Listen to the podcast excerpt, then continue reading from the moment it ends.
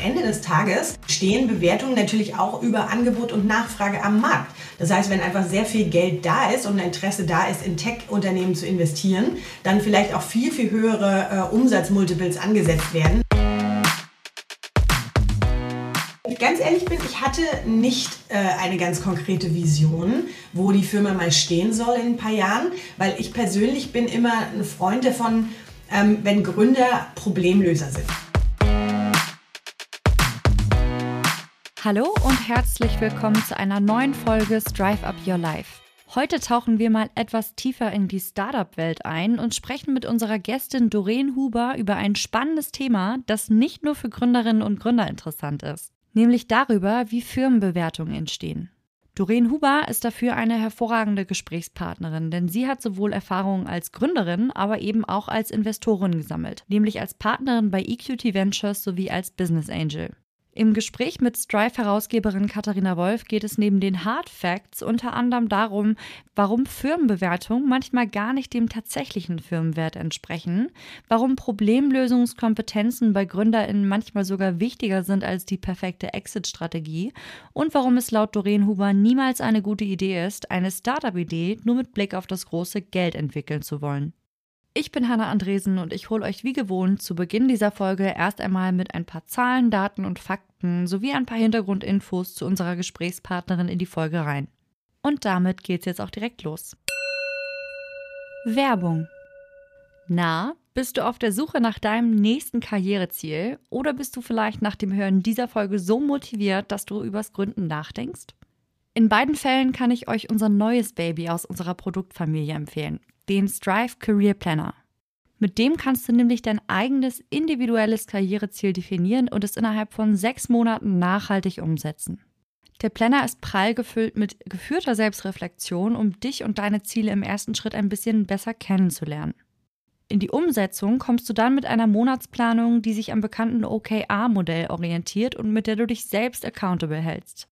Zusätzlich erwarten dich exklusive Insights und Tipps zu Themen wie Work-Life-Balance, Stressmanagement und Finanzen, die du direkt umsetzen kannst.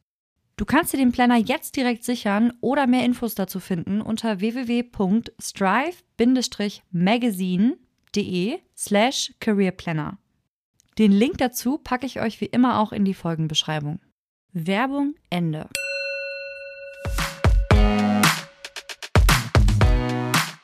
In meinen letzten Jahren bei Strive habe ich so einiges gelernt. Nicht nur, weil ich selbst unglaublich viele tolle Erfahrungen als Mitarbeiterin in einem so jungen Startup gesammelt habe, sondern natürlich auch, weil wir als Wirtschaftsmagazin ganz nah an den relevanten Themen dran sind. Hier mal ein paar Learnings. Die Uhren ticken definitiv anders als in größeren oder in etablierten Unternehmen.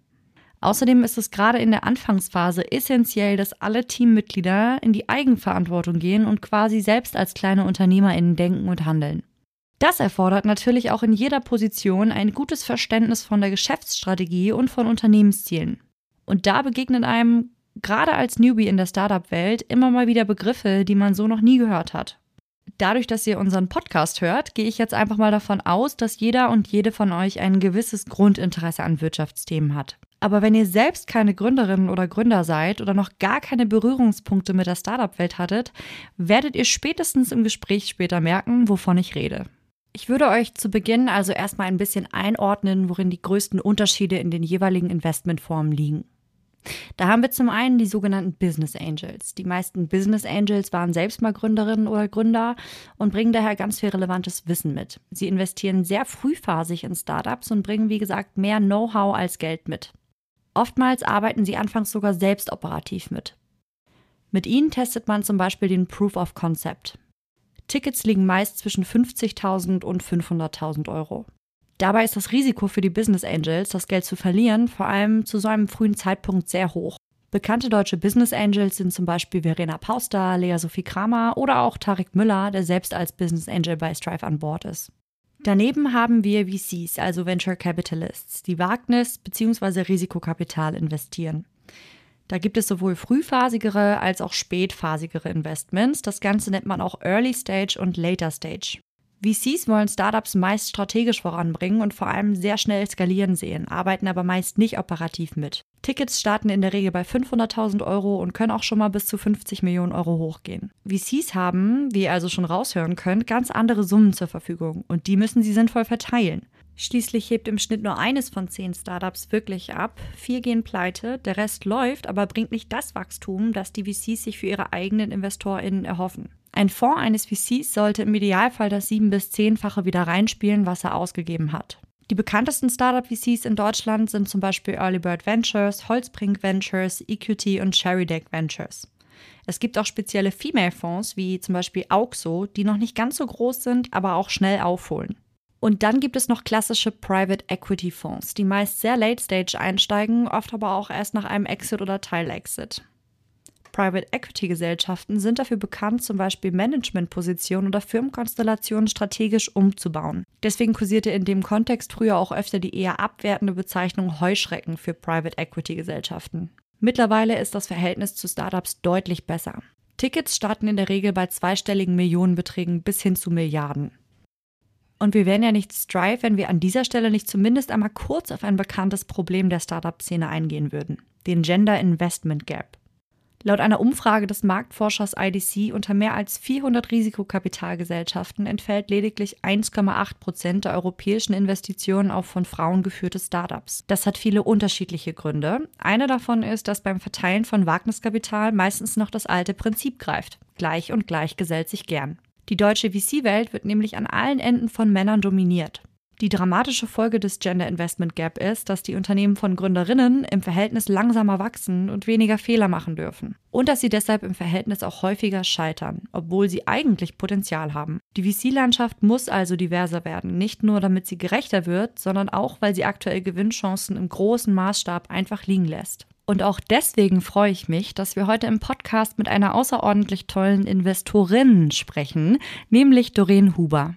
Mit gerade einmal 23 gründete sie das erste Mal. Danach baute sie zuletzt als COO den Lieferdienst Delivery Hero mit auf, investierte laut Kapital in über 40 Startups und gründete später ihr zweites Unternehmen Lemon Cat. Lemon Cat fusionierte später mit einem Ableger von Rocket Internet.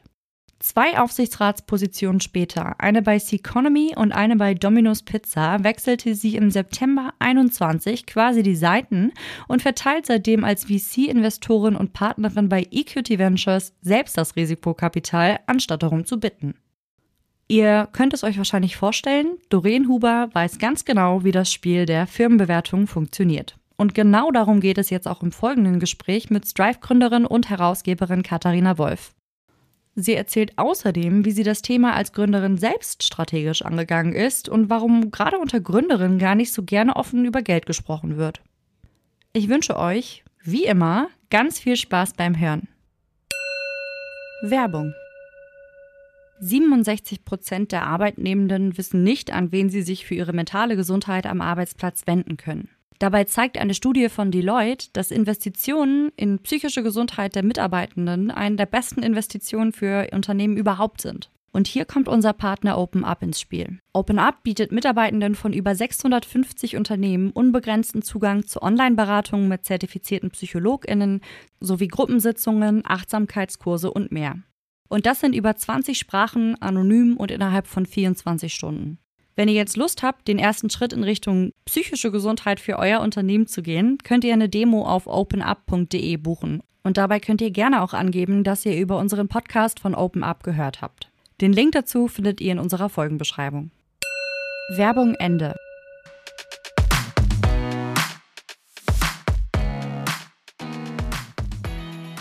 Liebe Doreen, ganz herzlich willkommen bei Strive Up Your Life. Ähm, ich freue mich riesig, mit dir als Expertin, sowohl als Gründerin als auch jetzt als Investorin über ein ganz spannendes Thema zu sprechen, was vielen von uns ja bestimmt im Alltag oder wenn wir Wirtschaftspresse lesen, immer schon mal ähm, begegnet ist, nämlich das Thema Firmenbewertung.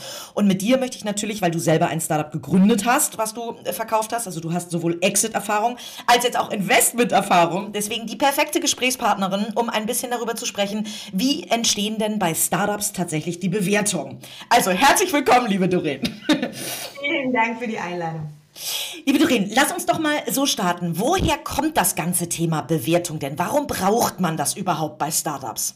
Ja, sehr gute Frage. Hast ja auch natürlich gleich ein sehr hartes Thema ausgesucht, ähm, es nicht so einfach zu erklären ist, weil natürlich auch viele, viele Faktoren da eine Rolle spielen. Aber vielleicht um mal einmal nicht nur auf die Startup-Bewertung und die VC-Welt zu gucken, warum muss man eigentlich Firmen bewerten? Im Grunde genommen ist eigentlich alles, kommt immer vom ROI her, also Return on Investment.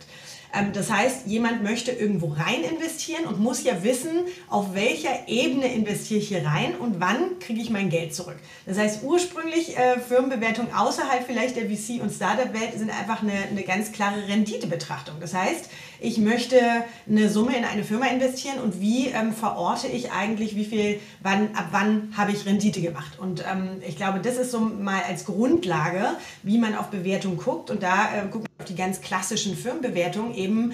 Ähm, Kurs-Gewinn-Verhältnisse zum Beispiel, dass man einfach schaut, wie viel Gewinn macht ein Unternehmen, ähm, wo steht der Kurs, äh, nach wie vielen Jahren würde ich meine Rendite, äh, meine Rendite haben oder mein Geld zurückverdient haben und äh, das ist so, sozusagen erstmal der Hauptgedanke an Firmenbewertung, wenn man irgendwo investiert. So, und jetzt wissen wir, warum es überhaupt das Thema Bewertung geben muss. Der ROI, hast du schön erklärt, der Return on Investment. Bei Startups geht es ja in der Tat eher um die Bewertung der Zukunft.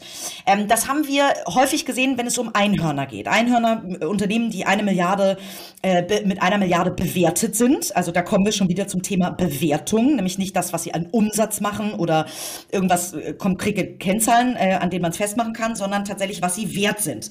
Nun haben wir auch gesehen und gelesen, dass ganz viele Einhörner diesen Status verloren haben. Erzähl mal ganz kurz, wie es dazu kommt. Also wie wird man zum Einhorn in der Bewertung, aber auch, woher kommt das, dass jetzt so viele Einhörner keine Einhörner mehr sind?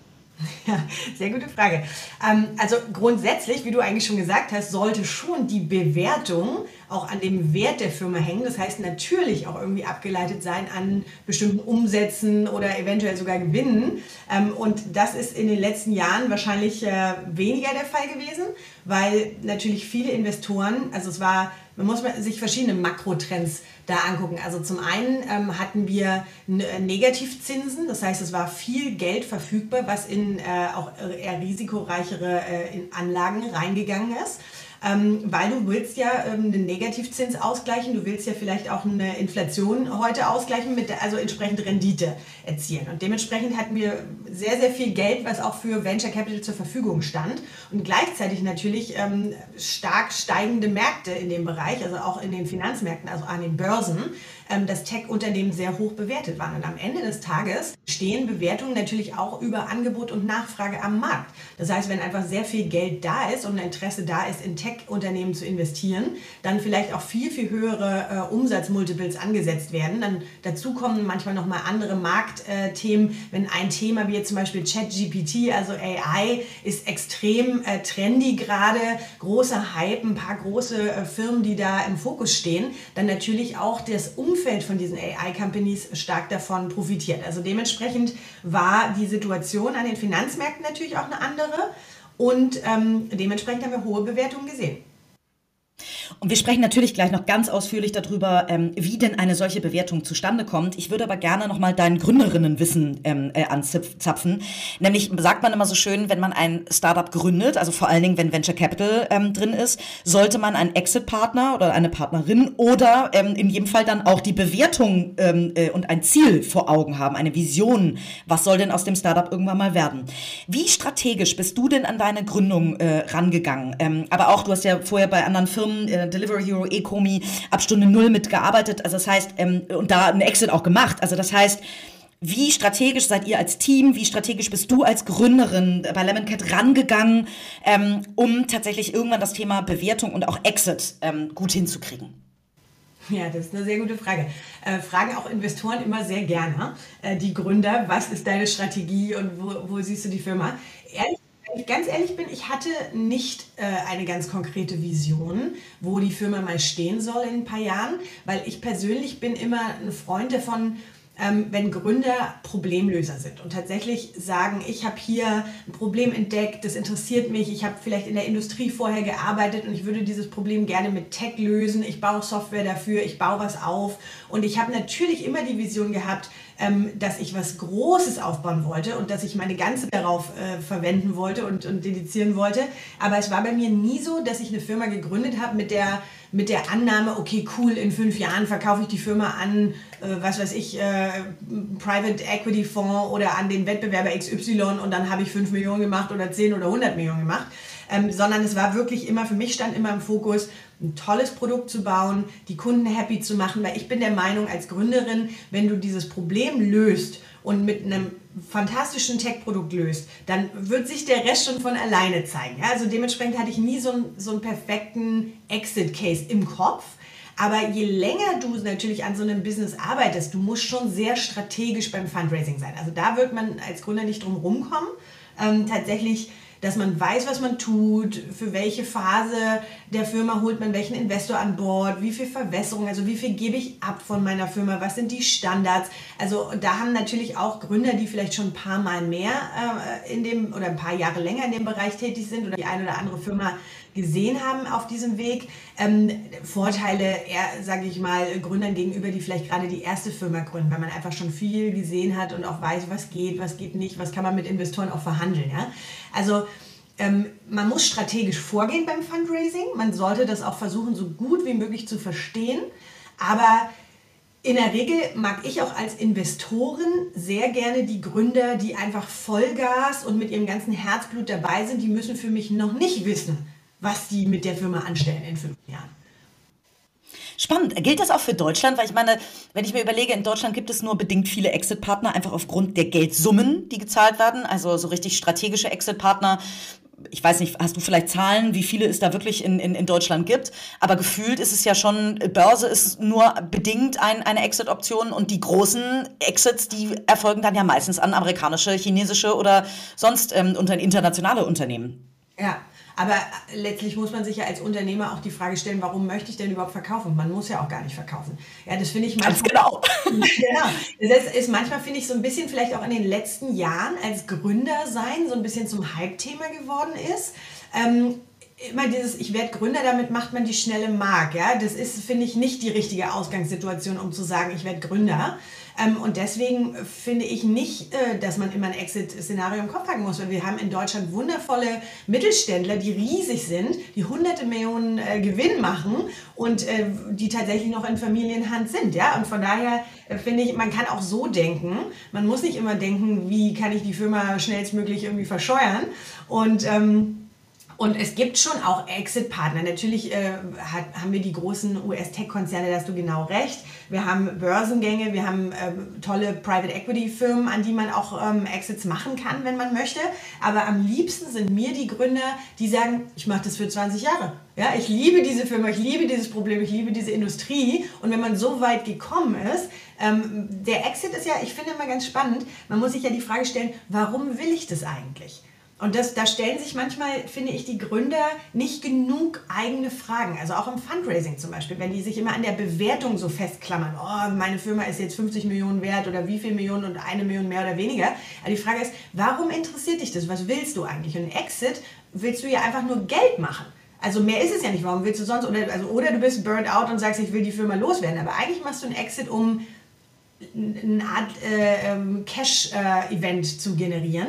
Aber du kannst auch anders als, als Unternehmer Geld aus dem Unternehmen rausholen. Du musst nicht für immer für ein kleines Gehalt und, und äh, äh, für ein kleines Gehalt arbeiten wie in den ersten Startup-Jahren. Also da ist so ein bisschen die Frage, warum möchtest du eigentlich einen Exit und was ist eigentlich dein echtes Ziel dahinter? Und da könnte ich, finde ich, könnten die Founder sich ein bisschen öfter die Frage stellen, warum sie eigentlich Dinge tun, ja, was eigentlich so der hinterliegende Grund ist. Ja, super schöne, super schönes Statement, weil finde ich auch, äh, ne, in Deutschland, wir haben schon, schon lange immer sehr gute Unternehmen gebaut, warum die nicht auch ein bisschen weiterbauen. Genau. Ähm, ich würde tatsächlich, vielleicht machen wir das mal am Beispiel von Strive. Ich gehe ja sehr, sehr offen mit unseren Zahlen um und du darfst natürlich über, über die Cases, ähm, für die du für, für EQT äh, investierst, mit Sicherheit so offen nicht sprechen. Ähm, wenn wir uns jetzt mal anschauen, da, am Anfang steht ein Pitch Deck. Mhm. Und ähm, also äh, bei mir stand ein Pitch Deck, dann bin ich damit zu Business Angels gerannt. Und dann habe ich mich auch gefragt, boah, was ist meine Firma denn zu dem Zeitpunkt wert? Denn eigentlich habe ich nur eine Idee, eine Vision und ich bin irgendwie eine coole, coole Socke. So, ähm, was ist das denn wert? so, und ich habe einfach, und tatsächlich ist mir das total schwer gefallen. Also ich habe am Ende gesagt, okay, ähm, ich äh, würde das mit einer Million bewerten. Ähm, Pitch Deck, keine Ahnung was, alleine, damit ich, äh, wenn ich ein bisschen Geld einsammeln will, also meine Investoren, meine sechs Business Angel haben mir am Anfang ungefähr 200.000 Euro gegeben, ähm, äh, äh, muss man sich ja immer überlegen, wie viel Prozente behältst du denn dann als Gründerin noch übrig? Und ist das was, wenn du noch eine Investmentrunde irgendwann machst? Wo du tatsächlich auch noch verwässern kannst. So, und jetzt müssen wir so ein paar Begrifflichkeiten vorab vielleicht einmal klären. Das Thema Pre-Money versus ähm, Post-Money, das würde ich gerne von dir wissen. Und äh, vielleicht eben auch so ein bisschen dieses, wie, wie komme ich denn, wenn ich noch keine Kennzahlen habe, wie komme ich da irgendwie zu einer Bewertung? Ja, sehr, sehr gute Fragen. Die habe ich mir natürlich auch alle sehr, äh, sehr intensiv gestellt, als ich am Anfang meiner Karriere stand und auch mit meiner ersten Firma auf Fundraising-Tour gegangen bin. Am Ende, es gibt da nicht eine ganz klare Antwort und es gibt auch keine Checklist. Ich glaube, das ist wichtig zu verstehen, weil sonst wäre es easy, sonst hätte man wie im, im Supermarkt einfach, das ist der Verkaufspreis und so ist es und äh, checkst du diese drei Boxen ab. Es ist schon wie gesagt, Markt, der Markt macht den Preis. Das, glaube ich, muss man sich immer vor Augen halten und sagen, es ist Angebot und Nachfrage zum einen.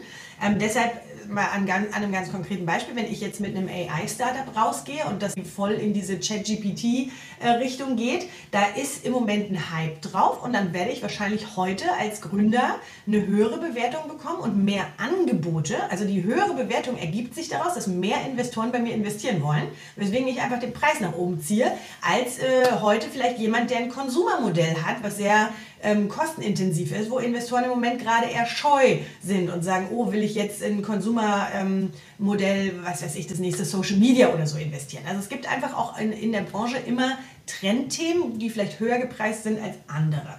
Ähm, und dann muss man sich auch immer fragen, am Ende auch hier wieder, wenn du sagst, äh, wie viel, wie viel will ich abgeben, wie viel will ich verbessern, du wirst auf der Reise immer verwässern. Also wenn du diesen VC-Weg einschlägst, dann gibt es eigentlich kein Zurück mehr. Das muss man sich als Unternehmer schon ganz deutlich vor Augen halten. Also ich habe Firmen gebootstrapped, das heißt, ich habe Firmen mit eigenem Geld finanziert. Das ist ein sehr steiniger, sehr mühsamer Weg. Und ich habe äh, von VCs Geld eingesammelt.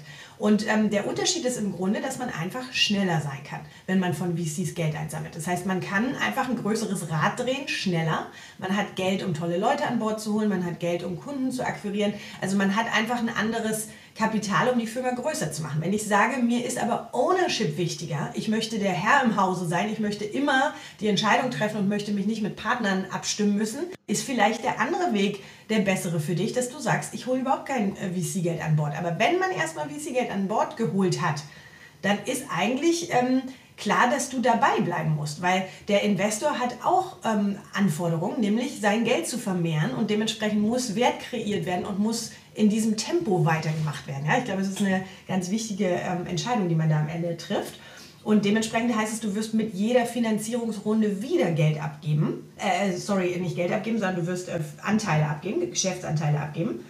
Und ähm, dann kann dein Ziel eigentlich nicht mehr sein, zu sagen, du willst der ultimative Entscheider sein oder du willst die, die Firmenmehrheit halten, weil das ist eigentlich dann klar, dass das relativ schnell nicht mehr der Fall sein wird. Und dann kannst du dich eigentlich nur noch fragen, okay, wie kann ich mit anderen ähm, Themen meine, mein, mein, wie sagst du so, meinen mein Einfluss in der Firma aufrechterhalten. Ja? Also du kannst dann zum Beispiel sagen, okay, hier, wenn das mir wichtig ist, kannst du, musst du dafür nicht eine Mehrheit an Geschäftsanteilen haben, du kannst dir aber trotzdem Stimmmehrheiten sichern. Du kannst dir Board Seats sichern, du kannst dir Double Voting Rights reinverhandeln, ja, als Gründer. Und ich glaube, das, deshalb nochmal hier auch wieder der Punkt. Gründer sagen immer zu schnell, okay, was ist meine Firma wert und wie viele Geschäftsanteile gebe ich ab, aber ist eigentlich egal, weil du kannst alles andere, was wenn dir wichtig ist, dass du die Stimmanteile hältst, dann kannst du das auch vertraglich abbilden, dass du die Stimmanteile hältst, auch wenn du nicht mehr die Mehrheit an Geschäftsanteilen hast. Ja, also so, es ist immer, es ist immer wirklich die Frage, was willst du, weil rechtlich gesehen kannst du mit Anwälten alles abbilden, was du willst. Und ich glaube, das war für mich auch ein großes Learning, wofür ich auch ein paar Jahre gebraucht habe, ähm, weil du am Anfang immer als Gründer so ein bisschen reingezwängt wirst in dieses Korsett, was die Industrie sagt. Das ist ein Standard Shareholder Agreement, das ist ein Standard Term Sheet. Ähm, okay, ach so läuft es und dann muss ich mich dieser Sache fügen. Aber eigentlich, wenn du dich wirklich immer fragst, was ist mir wichtig, welche ein, zwei Punkte sind mir total wichtig, kannst du die alle abbilden in einem Vertrag. Ja? Ja, das ist, das ist nochmal ein sehr, sehr guter Hinweis. Und ich würde jetzt die drei Punkte tatsächlich ganz kurz nochmal einmal äh, aufklären, nämlich Pre-Money, Post-Money hatte ich eben gesagt und das Thema Verwässerung. Also machen wir es gerne wieder an dem Beispiel von Strive, das ist ähm, am einfachsten jetzt, weil ich es gut kenne. Ähm, ne, also Pre-Money Pre-Money bedeutet einfach nur, dass es ähm, quasi die Bewertung, bevor das Geld geflossen ist. Also in unserem Fall 200.000 Investment. Nehmen wir mal an, also es war zwar Pre-Money eine Million Bewertung, aber nehmen wir mal an, es wäre Post-Money gewesen, weil es jetzt leichter zu rechnen ist. Pre-Money wären dann 800.000 gewesen, Post-Money sind eine Million und die Verwässerung von mir wären um und bei 20 Prozent eben gewesen, weil ich ähm, äh, ne, eine Million Bewertungen, 200.000 kriege ich, also 80 Prozent bleiben bei mir, 20 Prozent gebe ich weg. Also nur damit quasi, also ich habe um 20 Prozent meiner Anteile verwässert. So, das nur einmal, um das ähm, ein bisschen einzuordnen. So, und jetzt haben ähm, sechs verrückte Menschen gesagt, ähm, alles klar, wir glauben, das ist die richtige Frau für den Job, das ist das richtige Timing, das ist das richtige Thema, Strive wird zum Leben erweckt. Und dann gibt's ja gegebenenfalls nochmal eine Finanzierungsrunde irgendwann. Und dann sieht's ja schon ein bisschen anders aus, denn dann hat man, hat man ja Kennzahlen. Ja. Und jetzt können wir ja wirklich mal reingehen, okay, woran, also darfst du gerne am Lemon Cat Beispiel machen oder an einem anderen Beispiel, was du magst, können wir aber auch gerne wieder an Strive machen. Ähm, wie geht man dann ran, was eine Firma tatsächlich wert ist? Also wie guckst du als Equity Ventures quasi, als, als Doreen Huber, wie guckst du als Investorin da drauf? Ähm, was guckst du dir alles an, um die Bewertung festzulegen? Ja, ähm, sehr gute Frage. Also tatsächlich ist es für den Gründer immer ein großer Schritt, wenn du weggehst vom, von der Vision, also die Runde am Anfang, wenn du ein toller Gründer bist, ein leidenschaftlicher Gründer, so wie du das jetzt eben auch beschrieben hast, dann ist die erste Runde eigentlich die einfachste Runde, weil du noch nichts zeigen musst, weil du tatsächlich erstmal das will ich machen, du denkst ganz Oh, wie spannend, dass du das sagst. Ich finde das genau andersrum. Ich finde das, äh, ich, ja, vielleicht ist sogar die erste Runde die leichteste. Ich habe ja bereits zwei gemacht, von daher vielleicht, wahrscheinlich hast du recht, aber wie spannend. Hätte ich andersrum gedacht, aber ja, sehr spannend. Genau, also es ist so ein bisschen auch mein, meine Erfahrung. Und dann, ich sage immer zu meinen äh, Investments, zu den Teams, mit denen ich arbeite, in dem Moment, wo du anfängst, Umsatz zu machen und dein Produkt gelauncht hast, da fängt die harte Realität an, weil ab dann wirst du gemessen an diesen Themen und nicht mehr an der Vision und nicht mehr auf welche schönen PowerPoint mhm. du baust. Und, ähm, und dann gibt es auch kein Zurück mehr, ja? aber dann musst du abliefern und zwar dann geht es äh, im, im Affentempo äh, immer weiter geradeaus und, oder den Berg hoch oder wie auch immer die Analogie da sein kann. Ähm, also das ist so ein bisschen meine, meine Erfahrung, dass äh, du zum Beispiel in gerade Produktteams, ne, da wird es ja noch schwieriger. Wenn du, da kannst du ja gerne auch mal drei, vier Jahre nur an einem Produkt bauen und hast äh, drei, vier Jahre keinen Umsatz. Ich bin wahrscheinlich in der Vergangenheit eine sehr kommerzielle Investorin gewesen. Ich habe viel in Modelle investiert, ähm, die ich eben verstanden habe aus meinem Back Background heraus, im Food-Bereich, Marktplätze, Software as a Service. Und da siehst du relativ schnell Zahlen und da kannst du auch sehr, sehr gute Kennzahlen und Frameworks anlegen. Da haben auch sicherlich verschiedene Investoren verschiedene Frameworks pro äh, Industrie. Also auch hier ist ein Unterschied, ob du ein Marktplatz bist, so alle Delivery Hero, äh, wo du eben sagst, ich habe einen großen Umsatz, weil die äh, Kunden bestellen bei mir Milliarden von äh, Fertiglieferessen und ähm, ich habe aber muss den Großteil an die Restaurants abgeben, weil die sind die Leistungserbringer, die kochen das Essen und bei mir bleibt eine kleinere Marge oder du hast Software as a Service, wo du sagst, okay, das ist ein knallhartes Softwareprodukt, du hast riesige Softwaremargen und ähm, hast aber äh, vielleicht kleinere Umsätze, weil du eben nicht Milliarden über dein Plattformgeschäft ziehst. Ja? Dementsprechend gibt es verschiedene Frameworks und verschiedene Kennzahlen, die man sich da anguckt. Aber auch hier ist nicht nur der Umsatz und solche Themen äh, entscheidend, die du selber hast, sondern es wird immer irgendwie als Investor wirst du es immer verorten und gucken, was macht, machen die anderen Unternehmen in dem Bereich und gibt es noch irgendwie, äh, sagen, sagen wir mal, Premiums für ein besonders außergewöhnliches Management-Team, für ein besonders außergewöhnliches Produkt? Und dann auch hier wieder, wie ist die Angebot und Nachfrage? Wie viele Investoren ähm, wollen, haben Interesse in diese Firma zu investieren? Aber du wirst auf jeden Fall sage ich mal, eine Sache, gerade zu heutigen Zeiten jetzt, wo die Finanzmärkte sich korrigiert haben, wo ein bisschen Luft abgelassen ist aus dem Bereich, wirst du dir ähm, Umsatzmultiples angucken. Das heißt, du wirst dir angucken, wie viel Umsatz macht die Firma und dann bitte wie viel Umsatz macht die Firma bis Ende des Jahres. Da sagen wir immer Forward-Looking äh, Umsatz dazu. Also den machen die heute noch nicht, aber du kannst dir angucken, wie viel, haben, wie viel Gespräche führen die, was haben die für eine Pipeline, ähm, wo, wie, ist, wie wahrscheinlich ist es, dass sie in den nächsten acht Monaten bei dem Umsatz Ende des Jahres stehen, den sie prognostiziert haben. Und dann kann man sagen, okay, dann kann man eben auch so ein Forward-Looking Umsatz-Multiple ansetzen. Aber es ist auf jeden Fall jetzt deutlich äh, konservativer, als es noch äh, vor zwei Jahren war. Das heißt, wir orientieren uns da natürlich auch an, ähm, äh, sagen wir mal, an den Börsenbewertungen, die du siehst. Ne? Wenn du große Software-as-a-Service-Unternehmen siehst, die vielleicht von 30 Mal Umsatzmultiple runter sind auf unter 10, dann wird das natürlich auch die Startups betreffen, weil die Startups dann natürlich auch nicht mehr in der Lage sind, auf solchen hohen Umsatzmultiples äh, ihr Fundraising zu machen. Das heißt, dass ein Gruner und Jahr zum Beispiel 23 Zeitschriften abstößt, schließt, verkauft ähm, und damit ein Großverlag in, in Deutschland wahrscheinlich ähm, äh, langsam sich dem Ende neigt. Ähm, äh, also ein paar Zeitschriften bleiben ja schon noch. Wäre auch schlecht zum Beispiel für meine Bewertung. Oder ja, könnte schlecht ja, sein. Könnte tatsächlich, ja, könnte tatsächlich sein. Ja, gute Analogie. Also das wäre tatsächlich was, was du dir anguckst als Investor. Wie sieht, der, wie sieht das Marktumfeld aus? Absolut, ja. Klar. Super. Wenn wir, dann lass uns das mal wirklich konkret am Beispiel machen. Nochmal, ich bin eine der wenigen, die wirklich so offen über Zahlen spricht, deswegen würde ich das den Zuhörern und Zuhörern gerne ähm, jetzt einfach mitgeben. Also, wir haben letztes Jahr äh, 750.000 Euro Umsatz gemacht, das war mein Forecast und das haben wir exakt erreicht. Also wir haben in, erst, in den ersten beiden Jahren exakt unsere Zahlen erreicht, die wir erreichen wollten. Wir werden dieses Jahr zum ersten Mal die Millionen knacken. Wir haben ein ganz cooles Team. Ähm, äh, die Prognosen, die wir haben, sind gut für die nächste Zeit und dann kommt aber sowas wie Print ist tot und äh, viele Thesen, die ja drauf draußen, die es draußen auch gibt. Wie würdest du denn bei uns rangehen? Was würdest du dir bei uns angucken? Was würdest du mich als Gründerin fragen, wenn ich dir sagen würde, Doreen, und nehmen wir mal an, wir wären ein Investment Case, den ihr machen würdet. Wir brauchen nochmal 500.000 Euro, ähm, äh, weiß ich nicht, Wachstumskapital, weil wir jetzt noch eine neue Zeitschrift machen wollen, whatever.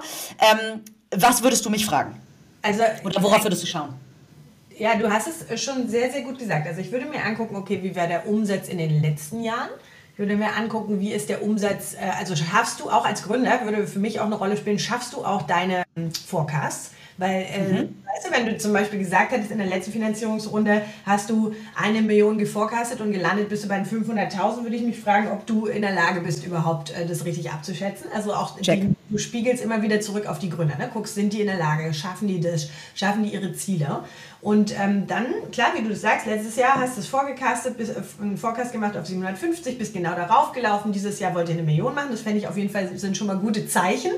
Und dann würde ich mir tatsächlich angucken, Bewertungsmultiples von anderen Verlagen. Lustigerweise, also da kann ich dir jetzt leider gar keine äh, Auskunft dazu geben. Das ist ein Bereich, in dem ich mich überhaupt nicht auskenne. Aber ich würde mir erstmal angucken, um das zu verorten. Okay, welche Finanzierungsrunden hat es gegeben in dem Bereich? Wie sind ähm, gelistete Verlage bewertet? Was muss man sich an? Wie ist deine Marge tatsächlich auch? Weil äh, ich gehe jetzt auch mal davon aus, es sind natürlich keine Softwaremargen, die du da ansetzt, sondern eben auch äh, im, im Printgeschäft wahrscheinlich auch eher äh, niedrigere Margen. Und dann würde ich mir angucken, wie groß der Markt ist. Das ist natürlich auch immer wichtig, weil auch, es kann ja durchaus sein, dass, dass du ein schwieriges Wettbewerbsumfeld hast, aber trotzdem manchmal ein Team schafft es. Und der Markt dann so groß ist, dass du sagst, das ist es jetzt wert, das Risiko. Weil wir, wir dürfen ja nicht vergessen, im VC, wir sind im Hochrisiko-Umfeld. Und so muss es auch genau sein. Also wir wollen im VC nicht ähm, die sicheren Wetten. Ja, weil das ist dann wieder was vielleicht für, für Private Equity oder andere äh, Finanzinstrumente. Aber wir wollen die ganz großen Wetten und deshalb ist genau, was du sagst, die Unicorns. Das ist immer so das große Ziel, äh, eine Firma, die das schafft, wirklich von null innerhalb von wenigen Jahren auf eine, auf, zu einer äh, Generation Defining Company zu werden. Ja, also eine, eine Firma, die wirklich äh, einen richtigen Impact auf verschiedene Art und Weisen auf die Gesellschaft, die irgendwie Nutzung, Verhalten, Konsumerverhalten komplett neu etabliert und definiert. Also auf diese Sachen bist du aus als Venture Capital Investor. Und dementsprechend ist das auch völlig klar, dass ein Teil deiner Investments ähm, es nicht schaffen werden. Ähm, obwohl es natürlich immer gemeine persönliche Schicksale sind von den Foundern, die enttäuscht sind und die Teams, die dir dahinter stehen. Aber es ist bei Risikokapital immer klar, dass nicht das Ziel ist, dass es alle Unternehmen schaffen und alle so okay erfolgreich sind, sondern du willst, dass ein paar deiner Investments richtig herausstechen aus dem Segment und ein paar schaffen es nicht und werden dann auch ne, wahrscheinlich in die Insolvenz gehen müssen. Mhm. Du hast äh, jetzt ganz häufig das Wort Multiple genannt. Was ist ein Multiple? Ein Multiple ist im Grunde genommen, also sagen wir mal ganz, ganz einfach gesehen, ich, ich glaube, das einfachste Beispiel ist vielleicht, ich möchte ein Unternehmen kaufen. Sagen wir mal, ich mal ganz einfach erklärt, ich gucke mir ein Mittelständler und ein mittelständisches Unternehmen an, die machen vielleicht irgendwas in Logistik oder so. Ich gucke mir an, wie viel Umsatz machen die. Die machen dann vielleicht eine Million ähm, Umsatz im Jahr und ich will die kaufen. Ich sage, okay, ich biete euch eine Million. Da sagt der zu mir, warum soll ich das annehmen? Ich habe ja in einem Jahr das schon wieder rein verdient. Also da musst du mir jetzt mehr bieten. Und dann, dann fängt es sozusagen an, okay, wann denke ich, und wieder zum ROI, wann denke ich, habe ich habe ich dem genug bezahlt, dass er happy ist, dass er überhaupt ein Incentive hat, mir sein Unternehmen zu verkaufen. Aber ab wann mache ich Geld? Und natürlich sagst du, du willst jetzt nicht nach Jahren Geld machen. Also würdest du jetzt nicht sagen, okay, ich biete dir jetzt auf dein, auf dein Business, was eine Million macht, biete ich dir 40 Millionen. Das macht auch keinen Sinn. Also das ist das, was Investoren und also sagen wir Käufer und Verkäufer rausfinden müssen. Und das ist der Multiple. Also das heißt, wie, den wie viel Mal Umsatz setzt du an, um die Bewertung festzumachen? Oder Umsatz, es kann alles, es kann dein, dein auch, kann auch ein Gewinn sein oder es ist sozusagen ein, eine Kennzahl, die die Firma heute liefert, die du nutzt für Hochrechnungen. Und, und wie du den, den Multiple dann festmachst, da hängt natürlich noch, auch again, nochmal hier ganz viel dran. Zum Beispiel, wie schnell wächst die Firma? Wenn eine Firma 10% äh, jedes Jahr wächst, dann wirst du konservativer sein, weil du sagst, okay, dann ist er nächstes Jahr bei 1,1 Millionen und übernächstes Jahr, also langsam. Wenn du aber sagst, der verdreifacht sich jedes Jahr, dann ist er ja nächstes Jahr schon bei 3 Millionen. Also kannst du natürlich wahrscheinlich entspannt einen zehnfachen Multiple ansetzen, weil du das in zwei Jahren schon wieder drin hast. Also Wachstum spielt bei solchen Multiples immer eine ganz, ganz große Rolle und das ist ja auch der Grund, warum Tech-Unternehmen eben äh, hohe, in der Regel hohe Multiples haben auf ihren Bewertungen, weil sie eben so schnell wachsen. Und das ist ja sehr branchenabhängig. Ne? Also, ein, ähm, also ein Software-as-a-Service-Startup hat einen anderen Multiple als ein E-Commerce-Startup. Schon alleine, weil es eine ganz andere Branche ist. Ich weiß nicht, kannst du einfach mal sagen, Software und E-Commerce, weißt du die Multiples zufälligerweise aus dem Kopf? Ja, also bei Software bist du, in bist du jetzt wahrscheinlich äh, um die 10. Und mhm. dann nach wie vor, ne, die, was ich vorher gesagt habe, Marktsituation, Team und äh, all solche Sachen spielen natürlich eine große Rolle. Bei Marketplaces, wenn du dir zum Beispiel große Player anguckst wie Delivery Hero oder andere, die traden gerade bei einmal GMV.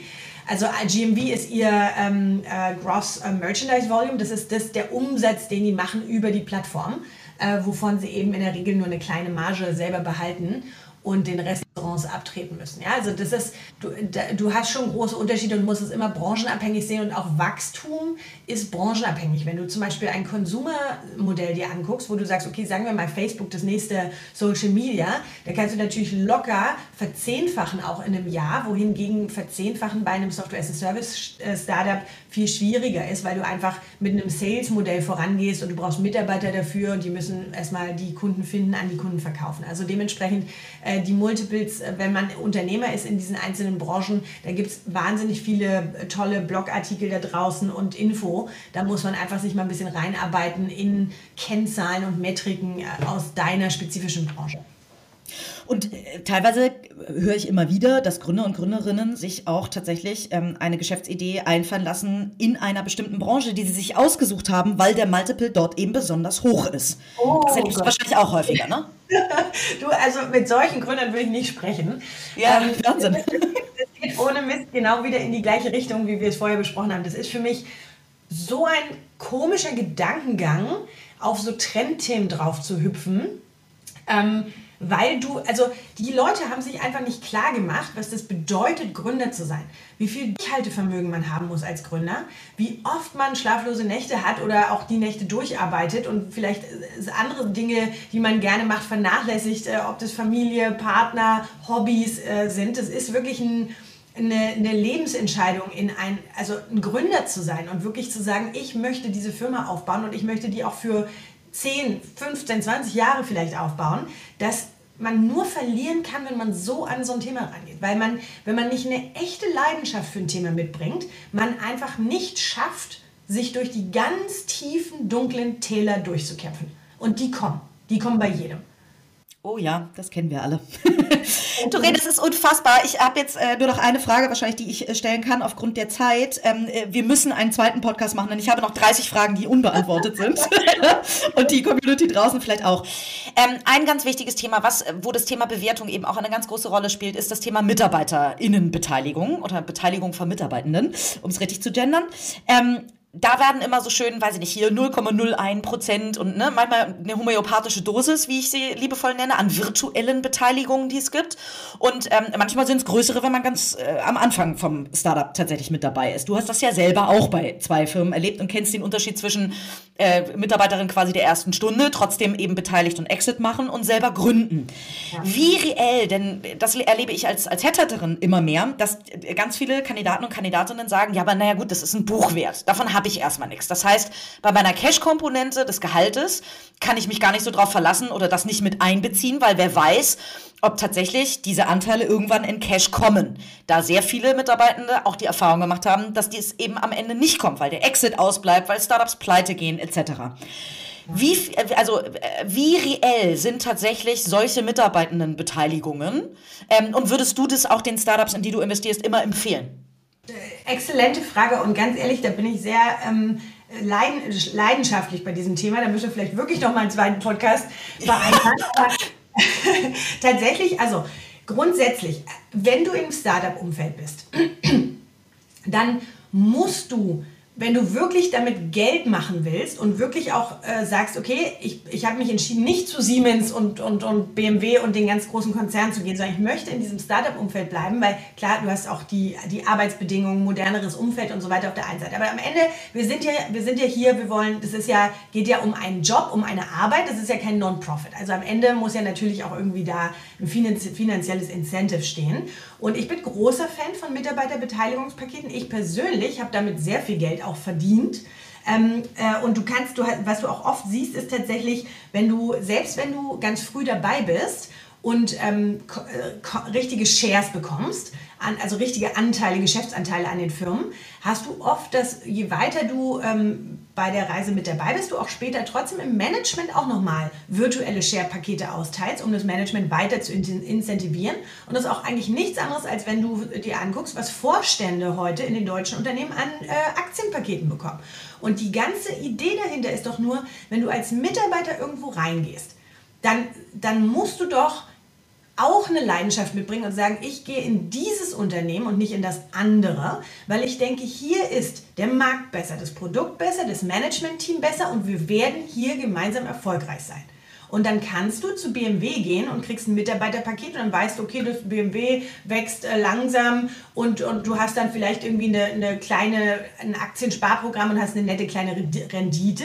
Wohingegen, wenn du in einem Startup früh mit einsteigst und dann äh, vielleicht ein gutes Aktienpaket dir sichern kannst, weil du ganz am Anfang mit dabei bist und du auch mit deiner Arbeitsleistung richtig signifikant dazu beiträgst, dass die Firma zum Erfolg geführt wird, kannst du durchaus da auch siebenstellig rausgehen. Die, das Doofe ist leider nur in, in unserer europäischen äh, Steuergesetzgebung, dass du diese virtuellen Pakete leider versteuern musst. Ähm, und das macht sie ein bisschen unattraktiver als ähm, tatsächlich vom Anfang an dabei zu sein und richtige Geschäftsanteile zu haben. Aber nichtsdestotrotz kann es hochgradig lukrativ sein, wenn du ein, in einem Startup mitarbeitest, was es dann schafft. Aber natürlich auch hier wieder Venture ähm, bzw. Startup-Segment, Hochrisikobereich. Das heißt, es kann sein, du hast ein großes Mitarbeiterpaket, du denkst, wow, das wird richtig toll und die Firma schafft es nicht, dann ist es natürlich null. Kann aber auch sein, du sitzt bei Klarna, Delivery Hero, HelloFresh oder sonst wem mit an Bord und ähm, schaffst es beim Börsengang dann, deine Anteile zu verkaufen und äh, kannst dir davon ein Familienhaus kaufen. Ne? Also das, äh, ich habe da auf jeden Fall schon tolle Erfolgsstories gesehen. Also unter anderem bei Delivery Hero war ich mit äh, Teil des Teams. Wir haben das zusammen aufgesetzt für unsere Mitarbeiter und da haben einige Mitarbeiter sehr, sehr tolles Geld äh, verdient mit dem Börsengang. Und äh, von daher bin ich großer Fan davon, Mitarbeiter auch zu beteiligen. Und es ist für mich als Investorin auch immer wichtig. Ich frage meine, ähm, meine Founder, mit denen ich arbeite, immer, habt ihr ein Mitarbeiterpaket? Wenn nicht, dann müssen wir jetzt aufsetzen.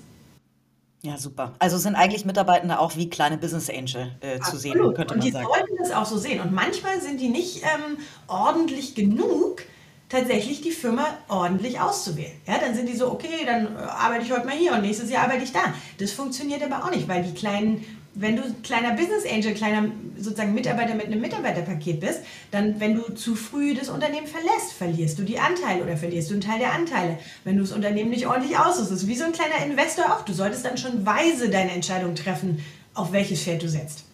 Ja, das ist eine schöne Analogie, nämlich äh, zu sagen, ein Startup-Investor, also gerade ein Business Angel, äh, kann ja nicht irgendwie nach drei Jahren aussteigen, so wie man als Mitarbeiter oder Mitarbeiterin. Dementsprechend eben auch, äh, ne, on, äh, it's, it's a long run. Genau, das ist ein Marathon, kein Sprint. Vielleicht, vielleicht noch eine ganz schnelle Frage. Warum aus deiner Sicht wird so selten über Exit-Summen gesprochen oder überhaupt, also über Bewertungen in, in großen Teilen ja, über echte Exit-Summen, über Geld in der Startup-Landschaft nach wie vor nicht, obwohl man sich ja irgendwie herleiten könnte? Ja, ich denke, das ist vielleicht auch ein deutsches Thema, weil wir Deutsche vielleicht nicht so gerne über Geld äh, sprechen und über unser eigenes Geld. Ist auch in Deutschland so ein bisschen tabu, jemanden zu fragen, hey, was, was verdienst du? Wohingegen in, äh, in Amerika kannst du, hey, what are you making? Äh, ist eine mhm. völlig legitime Frage, jemanden zu fragen, wie viel Gehalt er verdient. In Deutschland eher verpönt.